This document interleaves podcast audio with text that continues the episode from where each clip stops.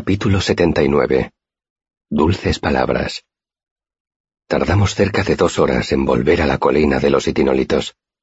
Habríamos podido llegar antes, pero la manía de Dena se estaba agravando, y toda esa energía de más era un estorbo en lugar de una ayuda. Estaba muy distraída y se iba por donde le parecía en cuanto veía algo interesante. Cruzamos el mismo arroyo que habíamos atravesado antes, y pese a que el agua solo nos cubría por los tobillos, Dena insistió en darse un baño. Yo me lavé un poco, luego me aparté y la oí cantar varias canciones bastante subidas de tono. También me hizo varias invitaciones, no muy sutiles, precisamente, para que fuera a bañarme con ella.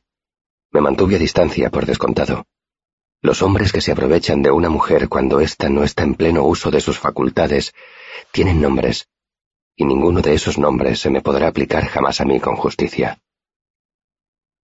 Cuando llegamos a la cima de la colina de los itinolitos, decidí emplear el exceso de energía de Dena y la mandé a recoger leña, mientras yo hacía un hoyo para el fuego, más grande que el anterior. Cuanto más grande fuera la hoguera, más deprisa traería al Dracus. Me senté junto al saco de hule y lo abrí. La resina desprendía un olor a tierra, a dulce y humeante mantillo. Dena volvió a la cima y dejó caer un montón de leña. ¿Cuánta resina piensas utilizar? me preguntó. Todavía no lo sé, dije. Voy a tener que hacer muchos cálculos. Dásela toda, propuso Dena. Más vale prevenir que curar. Negué con la cabeza. No hay motivo para dársela toda. Eso sería un despilfarro. Además, la resina, si está bien refinada, es un potente analgésico. La gente necesita medicinas. Y tú necesitas el dinero. Sí, admití. Pero pensaba más en tu arpa, de verdad. Perdiste tu lira en ese incendio. Sé muy bien lo que significa quedarse sin instrumento. ¿Has oído alguna vez la historia del niño de las flechas de oro? me preguntó. Cuando era pequeña, esa historia me intrigaba mucho. Si le lanzas a alguien una flecha de oro, debes de estar desesperado por matarlo. ¿Por qué no quedarte el oro y marcharte a casa? Sí, es un planteamiento interesante, dije mirando el saco. Suponía que por esa cantidad de resina de Denner nos pagarían al menos cincuenta talentos en cualquier botica, quizá cien, según lo refinada que estuviera. Dena se encogió de hombros y volvió hacia los árboles para recoger más leña. Y yo empecé a hacer los complicados cálculos de cuánto Denner necesitaría para envenenar a un lagarto de cinco toneladas. Fue una pesadilla de conjeturas bien fundamentadas complicada por el hecho de que no podía hacer mediciones precisas. Empecé con una gota del tamaño de la última falange de mi dedo meñique, que era la cantidad de resina que calculaba que Dena se había tragado.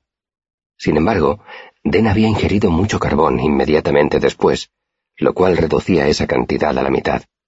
Me quedé con una bolita de resina negra un poco más grande que un guisante. Pero esa era solo la cantidad de resina necesaria para que una chica se sintiera enérgica y eufórica, yo quería matar al Dracus. Tripliqué la dosis y luego volví a triplicarla para asegurarme. El resultado final fue una bola del tamaño de una uva grande.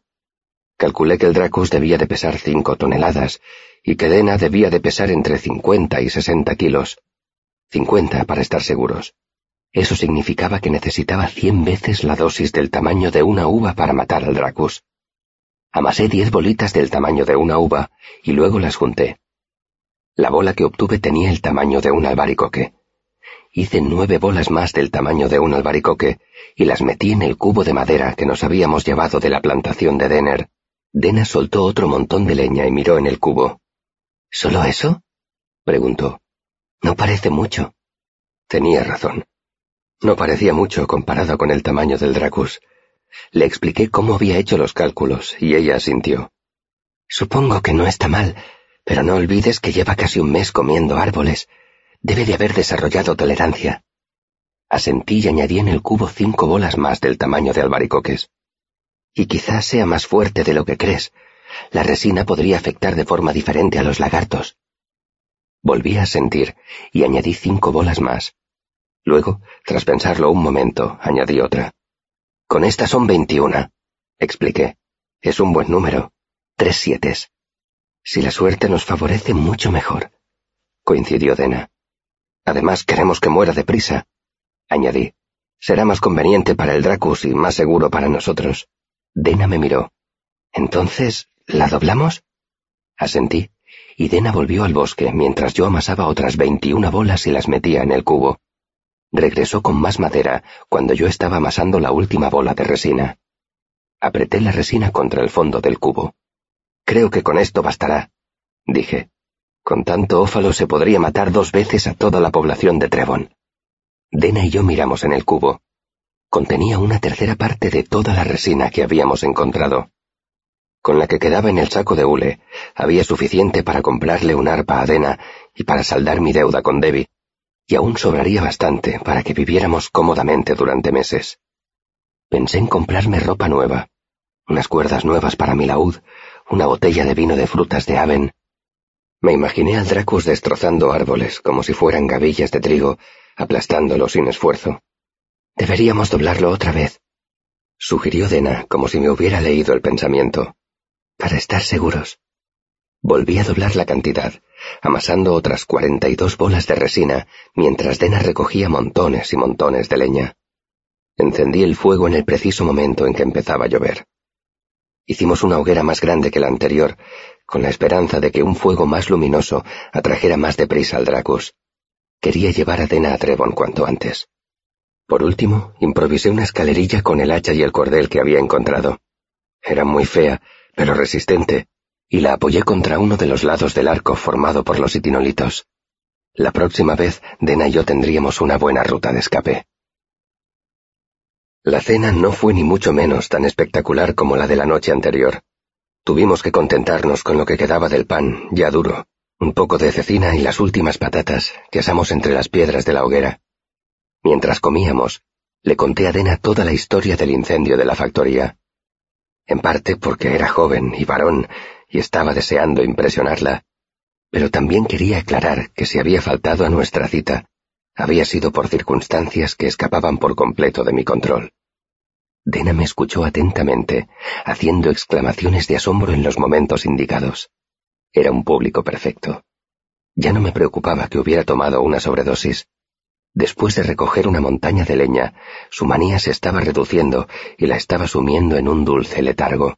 Sin embargo, yo sabía que los efectos secundarios de la droga le producirían debilidad y agotamiento, Quería que pudiera recuperarse a salvo en una cama en Trevon. Después de cenar, me acerqué a Dena, que estaba sentada con la espalda apoyada en uno de los itinolitos. Me arremangué la camisa. Bueno, tengo que examinarte, dije pomposamente. Ella compuso una sonrisa perezosa. Tenía los ojos entrecerrados. Desde luego sabes camelarte a una chica, ¿eh? Le busqué el pulso en el delgado cuello. Era lento pero constante. Dena rehuyó un poco mi contacto. Me haces cosquillas. ¿Cómo te encuentras? Le pregunté. Cansada, dijo ella con la voz un poco pastosa. Bien, cansada, y tengo un poco de frío.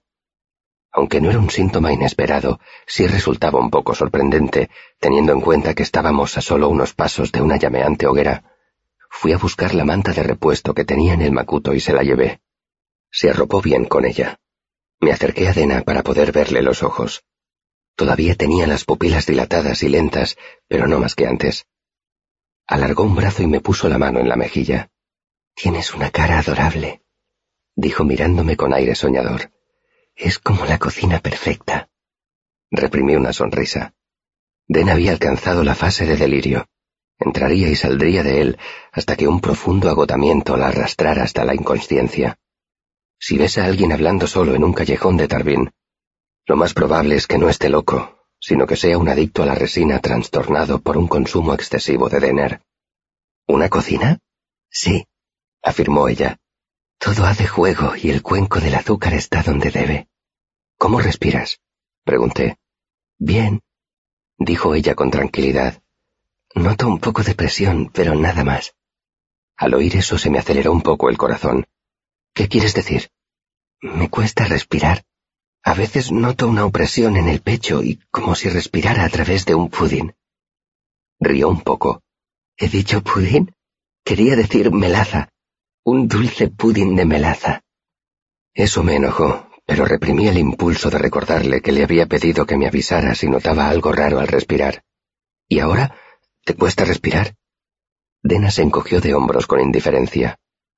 Tengo que escuchar tu respiración, dije.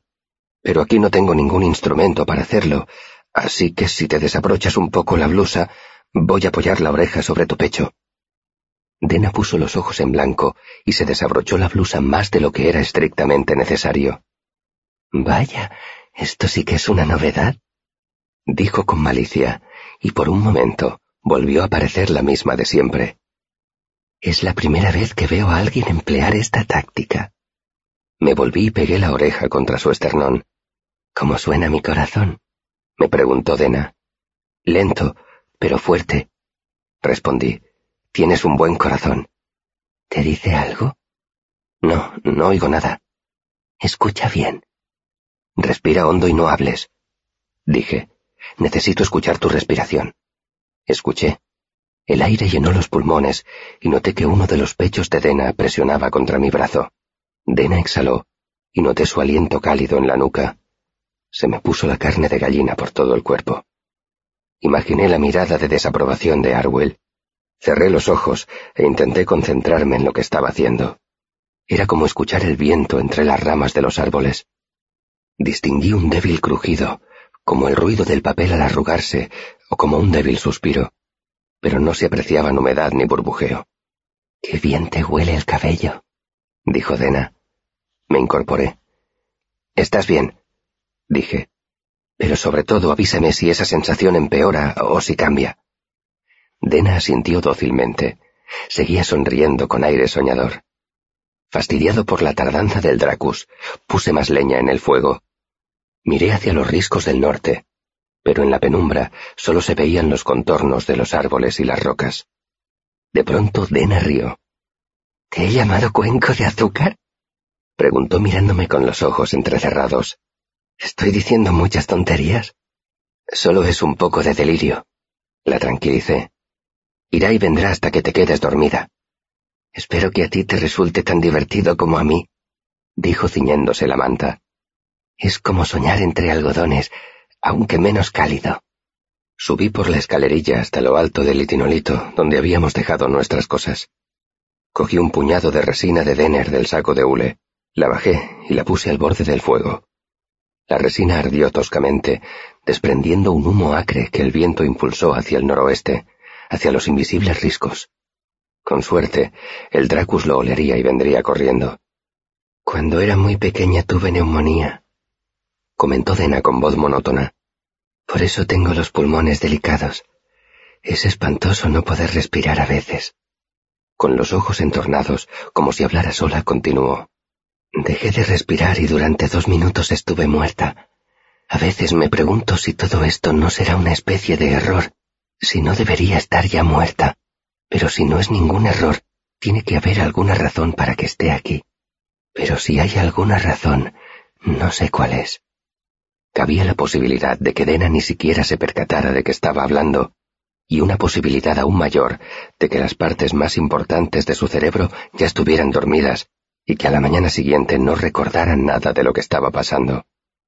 Como no sabía cómo reaccionar, me limité a sentir con la cabeza. Eso fue lo primero que me dijiste. Me preguntaba qué podrías estar haciendo aquí. Mis siete palabras. Yo llevo mucho tiempo preguntándome lo mismo.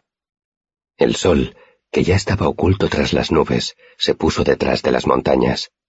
El paisaje se sumió en la oscuridad, y la cima de aquella pequeña colina parecía una isla en medio de un gran océano nocturno. Dena estaba empezando a cabecear. La cabeza se le iba lentamente hacia el pecho y luego la levantaba. Me acerqué y le tendí una mano. Ven, el Dracus no tardará en aparecer. Tenemos que subir a las piedras. Ella asintió y se levantó, todavía envuelta en las mantas.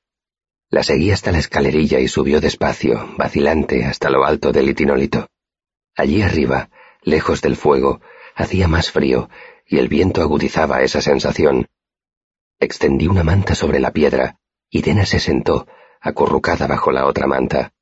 El frío la despejó un poco y miró alrededor como irritada, temblando.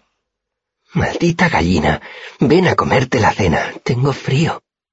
Confiaba en que a estas horas ya te tendría bien arropada en una cama caliente en Trevon. Admití. Mi brillante plan no lo era tanto.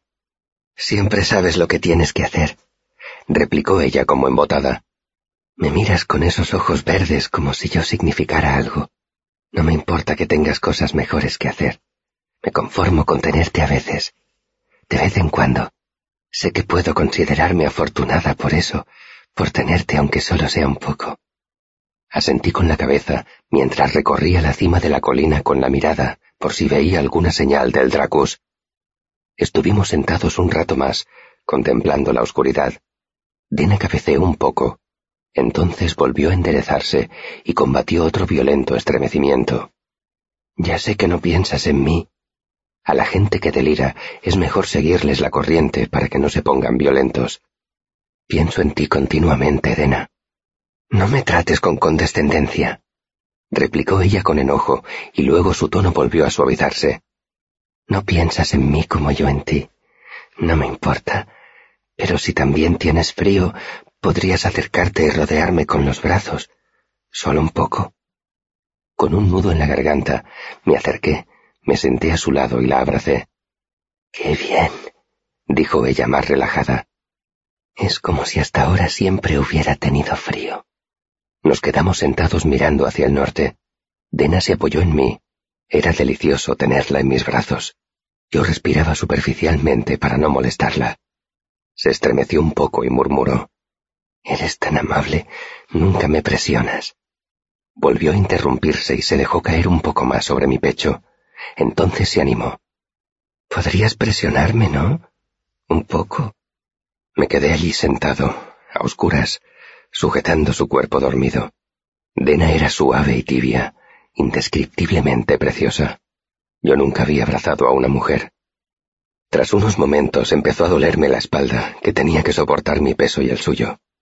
Se me durmió una pierna. El cabello de Dena me hacía cosquillas en la nariz. Sin embargo, no me moví por temor a estropear aquel momento, el más maravilloso de mi vida. Dena se movió en sueños, entonces empezó a resbalar hacia un lado y despertó sobresaltada. Túmbate, me dijo. Su voz volvía a ser la de siempre. Empezó a mover la manta, tirando de ella para que no se interpusiera entre nosotros dos. Ven, tú también debes de tener frío. No eres sacerdote, así que nadie te va a reprender por ello. Estaremos bien, solo para protegernos del frío. La abracé y ella nos cubrió a los dos con la manta. Nos tumbamos de lado, como dos cucharas en un cajón. Le puse un brazo bajo la cabeza a modo de almohada. Ella se enroscó ajustándose a la parte delantera de mi cuerpo con asombrosa facilidad, como si estuviera hecha para encajar en mí. Allí tumbado comprendí que antes me había equivocado. Ese era el momento más maravilloso de mi vida. Dena se movió un poco, aún dormida. Ya sé que no lo decías en serio, dijo con claridad. ¿Qué era lo que no decía en serio? Pregunté en voz baja. Su voz había cambiado. Ya no era una voz soñolienta y cansada. Me pregunté si estaría hablando en sueños. Antes, has dicho que me dejarías inconsciente de un puñetazo y que me obligarías a tragarme los carbones. Tú nunca me pegarías. Giró un poco la cabeza. ¿Verdad que no? Ni siquiera por mi propio bien. Sentí que me recorría un escalofrío. ¿Qué quieres decir? Hubo una larga pausa, y cuando empezaba a pensar que se había quedado dormida, Dena añadió, No te lo he contado todo. Sé que Fresno no murió en la granja. Cuando iba hacia el fuego, él me encontró. Vino y me dijo que todos habían muerto. Dijo que la gente sospecharía si yo era la única superviviente. Sentí una intensa rabia. Sabía lo que venía a continuación, pero dejé hablar a Dena. No quería oírlo, pero sabía que ella necesitaba contárselo a alguien. No lo hizo por las buenas, puntualizó. Se aseguró de que yo estaba de acuerdo. Yo sabía que si me lastimaba yo misma no parecería convincente. Él se aseguró de que yo estaba de acuerdo. Me hizo pedirle que me pegara, solo para estar seguro. Y tenía razón. Mientras hablaba estaba completamente inmóvil. Incluso así, en el pueblo pensaron que yo había tenido algo que ver con la matanza. Si él no hubiera hecho lo que hizo, ahora quizá estuviera en la cárcel. Quizá me hubieran ahorcado. Se me revolvió el estómago. Dena, dije, un hombre capaz de hacerte eso no merece que le dediques tu tiempo. ni un solo minuto de tu tiempo.